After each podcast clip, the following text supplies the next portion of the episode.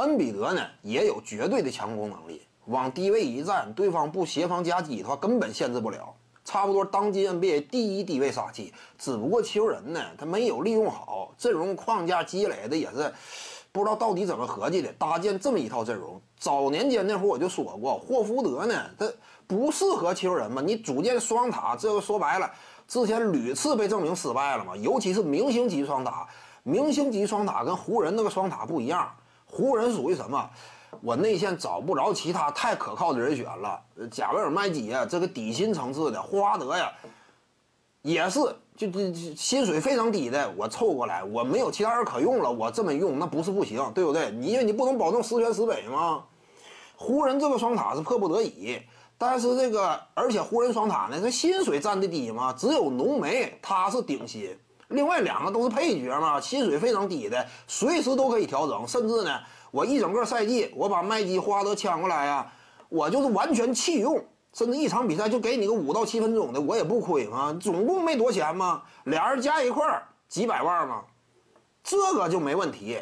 但是就怕明星级别双塔，当年这个考辛斯加浓眉明星级别双塔，他俩严格来讲啊，就在那会儿刚刚组合的时候。因为那会儿怎么讲，联盟当中还没对这种明星级双塔经过在新时代的实践检验，看看他们威力到底如何呢？当时颇有期待，就是认为啊，鹈鹕队双塔甚至比当年谁都豪华。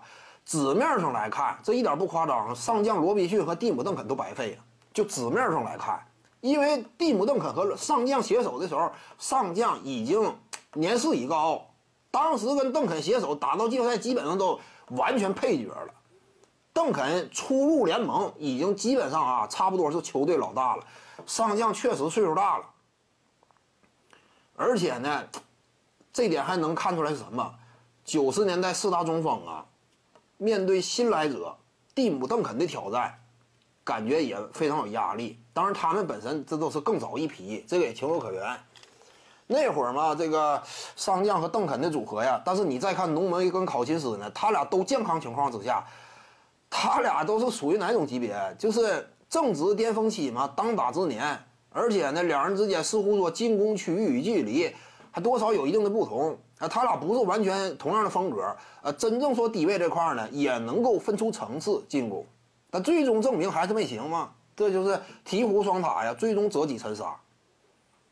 鹈鹕双塔如果都玩不转的话，没有任何一组双塔值得想象。鹈鹕双塔已经是极致了。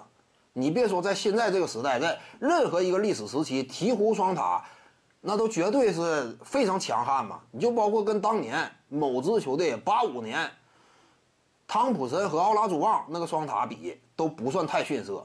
就当时来看，就这种成熟度，在联盟当中都属于啊，差不多打了五到七年左右。那这种时期嘛，逐渐步入巅峰期，两大双塔携手没有作为，打不好。因此呢，这就是现在这个时代嘛。你说什么奥尼尔来现在予取予求啊？为什么我之前一直否认这点呢？鹈鹕双塔都是个典型案例，人家俩哥，哥俩携手内线，你说真是无解啊？那也不能做到无解嘛。这就现在这个时代的特点了。徐静宇的八堂表达课在喜马拉雅平台已经同步上线了，在专辑页面下您就可以找到它了。